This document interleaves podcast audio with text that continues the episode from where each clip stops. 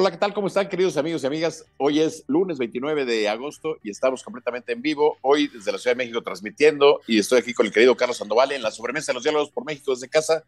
Querido Carlos, qué gusto saludarte. Igualmente, mi estimado Jaime, qué gusto saludarte todos los lunes, este, en este horario que la verdad es muy sabroso, porque estás arrancando la semana y obviamente después de comer. Y un abrazo muy fuerte a todas nuestras amigas y amigos que nos están viendo el día de hoy. Hay temas muy interesantes y recordarles de una vez, este, aprovecho para decirles que a las 7 vamos a tener un enlace con Washington en nuestro programa Diálogos por México eh, con este Rubén Olmos, que es una gente extraordinaria que en verdad se lo recomendamos mucho.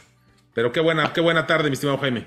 Así es, como digo, es una tarde cafetalera, Carlos, después de comer, este se antoja. Oye, y Carlos, programón que vamos a tener al rato, vamos a tener una hora de plática con Rubén Olmos, este, como bien lo señalas, vamos a hablar de la relación México-Estados Unidos, nos va a platicar él sobre esto, entonces que no se pierdan nuestros amigos y amigas, este, eh, eh, aquí en Telered tendremos a Rubén Olmos. Carlos, ayer, ayer fue Día del Abuelo, eh, le mandamos, de los abuelos, les mandamos un abrazo a todas las personas, hombres y mujeres que son abuelos en el país, y bueno, hoy este, un gran abrazo a Sara Calvo, que hoy se debuta como abuela, por cierto. Entonces le mandamos un gran Muchas felicidades. Muchas felicidades a Sara y obviamente a todas las abuelitas y abuelitos de este país y de todo el mundo. Muchas felicidades. Así es, la verdad, este, son el soporte de los abuelos en, México, este, son una gran fuerza, los abuelos. Claro, Carlos, claro. Y, hablando de nietos ahora, este, y de escuelas, este, hoy empezaron las clases, ¿no? Ya, ya, se, ya se sintió el tránsito aquí en la Ciudad de México, luego, luego regresan los, los niños y las niñas a clases, y eso se vuelve un caos. Entonces, ¿cómo ves el tema del programa educativo que quiere implementar el presidente Andrés Manuel López Obrador, Carlos? Pues mira, Jaime, primero, pues los niños, qué bueno que ya están en clases, creo que es muy importante que, que, sí puedan participar. En algunos estados, por el tema de la violencia, no se pudieron abrir escuelas, eso es gravísimo. Pero bueno, en general, en la mayor parte del país, este, ya están los niños en clase. Qué bueno también para los papás, porque obviamente siempre disfrutamos tener a nuestros hijos, pero ya también cuando se van a estudiar es, es un poquito también de, tiempo libre para uno, ¿no? Y hablando en lo particular, mi estimado Jaime, del plan educativo, la, a mí no me gusta nada. Yo creo que es un plan hecho al vapor, es un plan que, realmente no tiene ni pies ni cabezas y obviamente pues, es un plan que no va a hacer que, nuestros jóvenes sean mejores, mejores alumnos, mejores estudiantes y mejores, mejores de alguna manera profesionistas, que es lo que buscamos, ¿no? A mí en verdad no me gusta, este, yo creo que está hecho eh, pues mal, en mi particular punto de vista, y yo creo que pues eh, obviamente se tiene que revisar, se tiene que dar otra buena analizada y obviamente pues, ver, ver en dónde están los errores, ¿no, Jaime? ¿Tú cómo, cómo lo viste? Mira, yo, yo lo veo muy grave, Carlos. Este, la verdad, yo creo que uno de los talones de Aquiles que hay en México es el tema educativo. Y yo creo que en lugar de fortalecer el tema de, con, los, con los niños y las niñas, lo que estamos haciendo es debilitándolo. Porque eh, en lugar de enseñar eh, las materias que deben enseñarse y fortalecer la parte de los, de, los, de los chavos, lo que están haciendo es ideologizando el tema de eh, la educación. Entonces, realmente yo lo veo muy grave. Hoy vi un anuncio de Morena donde dice, sale un cotorrito dice, en las clases hablemos de Morena. Entonces, la, verdad se me hace una... Mira, hoy también otro artículo que leí muy bueno fue el de Jesús Silva Herzog en Reforma. Sí. Este, pues, están destruyendo todo lo que tienen que destruir. Entonces, la verdad, esto ha sido de verdad una demolición completa y no se ve claro lo que se quiere hacer. Bueno, sí se ve claro lo que se quiere hacer, pero la verdad muy mal, Carlos. Sí, claro, la visión obviamente del gobierno, este, del presidente y de toda la gente de Morena, los ideólogos, es obviamente romper con todo lo anterior y generar algo nuevo. Lo que pasa es que no saben que los anteriores pues crearon todo lo que tienen y de ahí pudieron hacer esto y tienen elementos, tienen recursos, tienen un país que tenía, bueno, que tenía, pues ya no puedo decir que tiene, pero en su momento tenía instituciones y obviamente pues ellos pues, se les hace muy fácil y lo que es más fácil es destruir, mi estimado Jaime. La verdad es una pena, este, tantos años, tantos grandes secretarios de educación que hemos tenido y bueno, ¿a quién nos están poniendo ahora? Bueno, las dos últimas, la que todavía está y que ya se va, que bueno, todo lo que, lo que hizo ahí para el tema electoral, que ahorita lo platicaremos, y la nueva que llega, que de hecho no, me acuerdo del nombre de ella, no sé si lo tengan por ahí. Leticia Ramírez, Leticia ah, Ramírez, Carlos. Leticia Ramírez, que, Ramírez. la conocen, yo creo que ni en su cuadra la conocen, pero bueno, pues ahí está ya nombrada por el presidente, pues creo que es una verdadera pena, este Jaime, quién va a liderar este, este cambio educativo y obviamente pues una gente que pues no, no, no queremos, ojalá y me equivoque, pero yo en lo personal creo que no tiene ninguna, ninguna cualificación para poder estar ahí. Así, es lo, así lo veo yo, Carlos, este, y yo creo que el cambio de Delfina, que ahora va al Estado de México, va a ser muy grave, Carlos, porque como bien señalas, pues es un movimiento meramente político, Carlos. Va, va Delfina al Estado de México. Así es, Jaime, pues tú estuviste muchos años ahí, conoces bien el Estado de México. Este, yo creo que Delfina, por la fuerza de Morena, tiene una gran posibilidad de llegar. Sin embargo, este, pues hemos visto que ya las alianzas se están empezando a conformar. Eh, y bueno, pues es posible que, no llegue, ¿no? Este, yo creo que en lo personal, una persona que le rasura el sueldo a los demás, a sus propios trabajadores, pues no creo que debería ser una gente que llegue. Es ya está comprobado, no es, no, no se dice por ahí, sino ya está comprobado. Es más, el mismo Tribunal Electoral ya emitió un juicio y yo creo que pues no, no se vale, Jaime, no se vale que, que a los trabajadores, a la gente que menos tiene, le estés recortando su sueldo para poder apoyar proyectos, ¿no? No sé qué opinas tú, tú sobre todo que estuviste en el Estado de México. No, la verdad muy grave, Carlos, este tema de que les cobre en el municipio, les haya cobrado el 10% o más de su sueldo, hasta el 20% para meterlo, dice que a campañas, digo, también temas personales, pues la verdad no te habla bien de una persona, ¿no? Este, y su paso por educación, de verdad, este, más, sin, ahora sí que decía que sin pena ni gloria, yo creo que con más pena y sin gloria, ¿no? Este, y bueno, te digo, no sé qué cualidades eh, tenga Leticia Ramírez, este, pero yo lo veo, la verdad, el tema educativo, bueno, el país en general lo veo muy mal, Carlos. Lo veo, la verdad, esto no, no veo que está funcionando. Sí, yo creo que ya tenemos demasiadas cosas. Este, la verdad ha sido un embate fuertísimo de muchos factores, obviamente el tema del COVID, también el tema de la inflación, que tuvimos la oportunidad de escuchar a Carlos Alberto Martínez en Diálogos por México haciendo una explicación, donde pues resulta que el tema de la inflación es el, es el impuesto más caro que paga la gente que menos tiene, Jaime. Tú de eso sabes bien por el, por el tema y el tiempo que pasaste en Prospera. Yo creo que eh, la, gente ahorita está resintiendo y sobre todo en el tema de alimentos una, una inflación muy fuerte y obviamente pues eh, cuando comprabas este tu kilo de tortillas ahora tienes que comprar medio kilo de tortillas y con eso alimentar a la familia, ¿no? O sea, yo se lo veo fuerte. Obviamente no todo es culpa del gobierno. Ahí yo también creo que es una situación internacional muy fuerte. Pero obviamente eh, un buen gobierno se hubiera fortalecido, hubiera preparado más temas para la inversión, no hubieras cancelado cosas que traías inversión extranjera de, gran calado. Y yo creo que ahí es donde está el error, ¿no? Pero bueno, pues una tristeza, Jaime. Eh, mal y de malas, desafortunadamente, eh, no podemos decir muy buenas noticias este, este, en este programa, ¿no? Ahorita, en esta semana. Y digo, hoy en la mañana, digo, obviamente le está hablando a sus electores López Obrador, porque hoy en la mañana que presenta a las dos, a la, que, a la secretaria saliente Delfina y a la nueva, Leticia, pues este López Obrador diciendo muy eh, alegremente, pues de que finalmente dos maestras de, escuela están al frente de la SEP que, que llevó Vasconcelos. La verdad yo creo, perdón, maestro de primaria para secretario de educación, o sea, o secretario de educación. La verdad muy mal, muy mal, Carlos. Así es, Jaime. Bueno, pues muy mal eso. Y otro, eh, otro ejemplo también, desafortunadamente, hoy se da el anuncio, Jaime, del tema de los mineros. Este, creo que es una noticia muy triste. Eh, yo creo que se manejó demasiado mal. Fue realmente lo que hemos platicado. No puede ser que, que el 90% de, de lealtad y 10% de eficiencia. O sea, eso no puede ser. Gente que no tiene ni la menor idea maneja una situación de estas. Y fíjate, cómo hubo críticas con el tema de pasta de conchos. ¿eh? Acuérdate lo que decía en campaña Andrés Manuel López Obrador y todo su equipo de, de los graves errores. Pues yo creo que aquí estuvo peor, mi estimado Jaime, porque aquí sí había posibilidad de, de salvar a estos, a estos mineros, estos mexicanos que murieron. De hecho, hay uno sorprendente, el décimo, que de hecho él ya había salido y se mete a salvar a su hermano y a los que pudo haber, podía haber salvado y también quedó atrapado y ya murió. O sea, ya es eh, la declaratoria oficial de que ya murieron y creo que es una noticia muy triste para el país, una noticia muy, muy dura. Pues en general para, en el mundo son, son noticias que no, no, gusta dar y, qué lástima, ¿no? Terrible noticia, Carlos, muy terrible la noticia porque, eh, fíjate, una de las cosas que hizo este gobierno cuando empezó, ¿te acuerdas que fue a Pasta de Conchos con un evento multitudinario donde dijeron que esto no se podía permitir lo que pasó en Pasta de Conchos y que iban a rescatar a las personas de esa mina?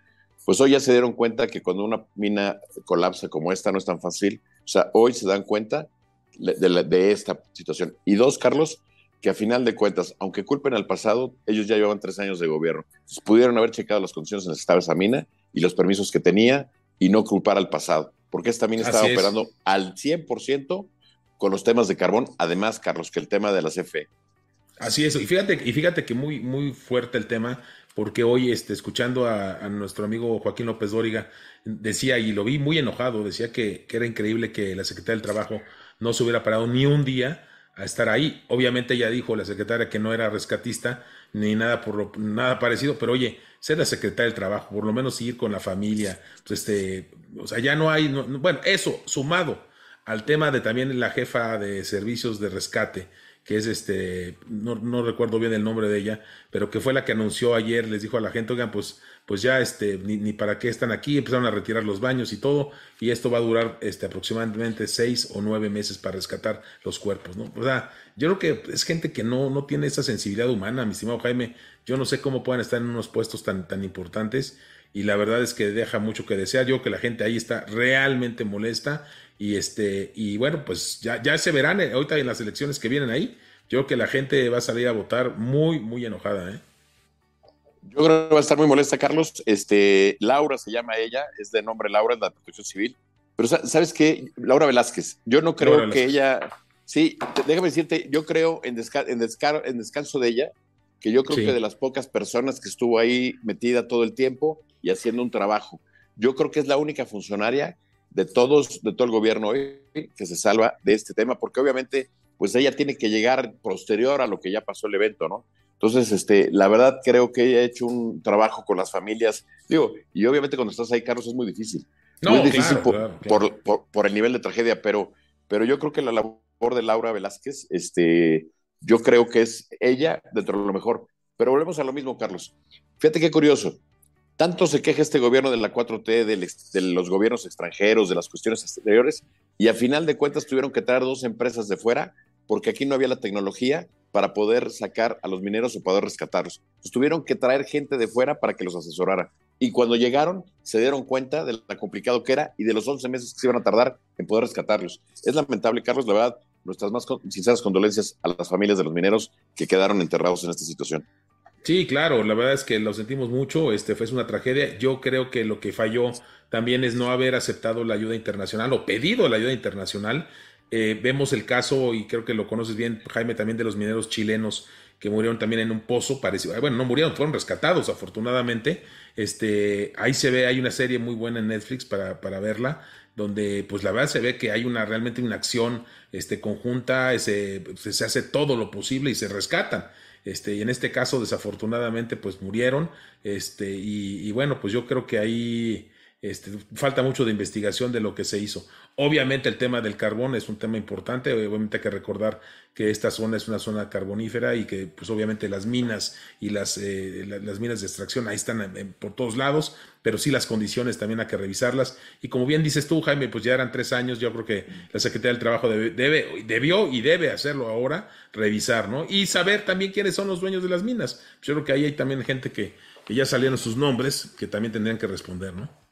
Claro, la verdad, este, creo yo que esto va a tener que llegar hasta las consecuencias de investigación del gobierno que debe de hacer y a ver qué dirá el presidente López Obrador, porque tanto criticó a los gobiernos anteriores con pasta de conchos que hoy, aquí, la verdad, un total fracaso de la manera como actuar y de verdad de no aparecerse.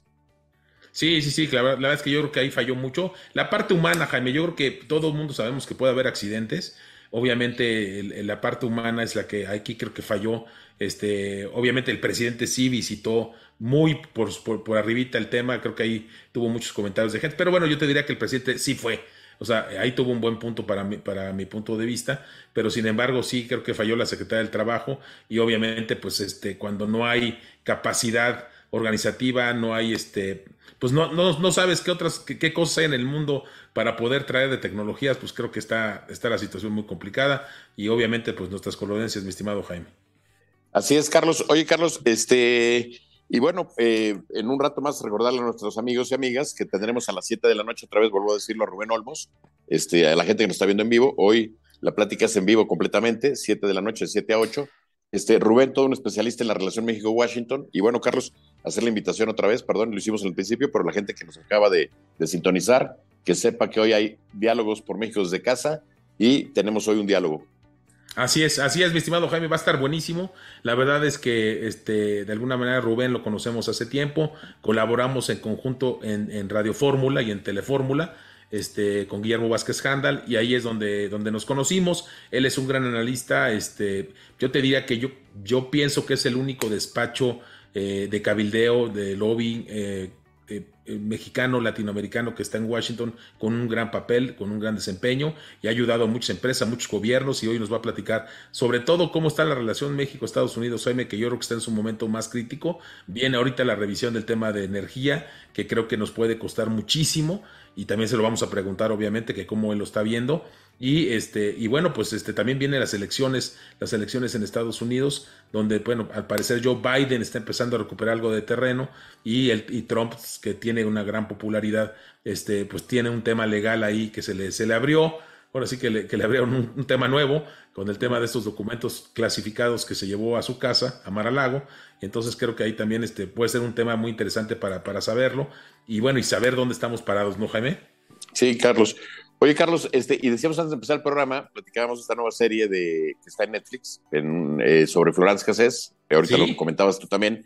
¿Qué, ¿Qué, te parece este tema, digo, delicado, no, Carlos? No, pues mira, es un tema muy fuerte, sobre todo que, que lo que dice el presidente Sarkozy, el expresidente Sarkozy, que dice que en ese momento en México realmente el que mandaba era este García Luna, ¿no? El secretario de Seguridad Pública, y que el presidente obviamente hacía lo que él dijera. Yo no creo que fuera así, la verdad creo que aquí se exageró, y yo lo que sí creo es que hay que revisar bien si son secuestradores o no, porque una cosa es, una cosa si eres secuestrador y te torturaron, que te dejen libre porque te torturaron, yo no lo veo bien. O sea, yo creo que hay que castigar a los torturadores, perfecto, pero si tú eres secuestrador, debes de quedarte en la cárcel y cumplir. Yo para mí fue un tema superior, fue un tema de relaciones exteriores, fue un tema de, poder establecer, restablecer relaciones con Francia, pero creo que Florence Cassés no debió haber salido de la, cárcel y obviamente sí debió haberse juzgado y haberse carcelado posiblemente a los que lo la, torturaron y, los torturaron, porque como recordarás, te acuerdas que es detenida junto con su novio, luego se monta un espectáculo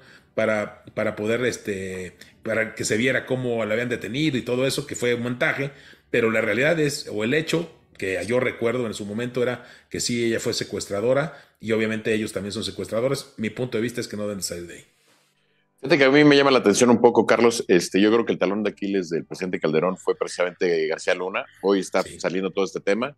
Creo que está muy claro que, que, bueno, en muchos temas tuvo mucho cierto el presidente Calderón, pero en este tema fue un total fracaso. Y bueno, hoy estamos viendo todo lo que está pasando. Eh, yo estaba viendo la serie hasta la mitad, me quedé a la mitad de la serie el fin de semana, eh, no la terminé de ver, pero sí es claro, pues este, la intención de señalar que García Luna estaba muy, muy eh, involucrado con este tema.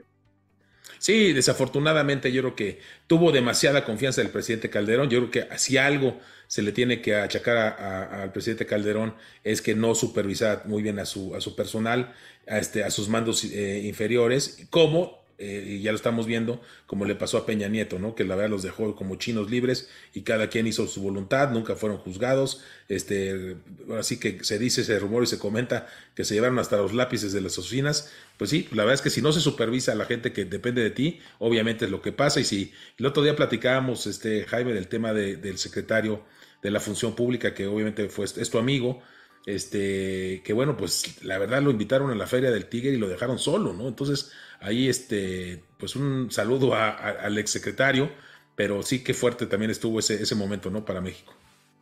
Muy, muy eh, tremendo. Carlos, estamos completamente en vivo y hay algunos mensajes que tenemos, vamos a leerlos este, antes de, comentar otra vez de la, nuestra conferencia en la noche, 7 de la noche, ya en media hora más, más o menos 40 minutos.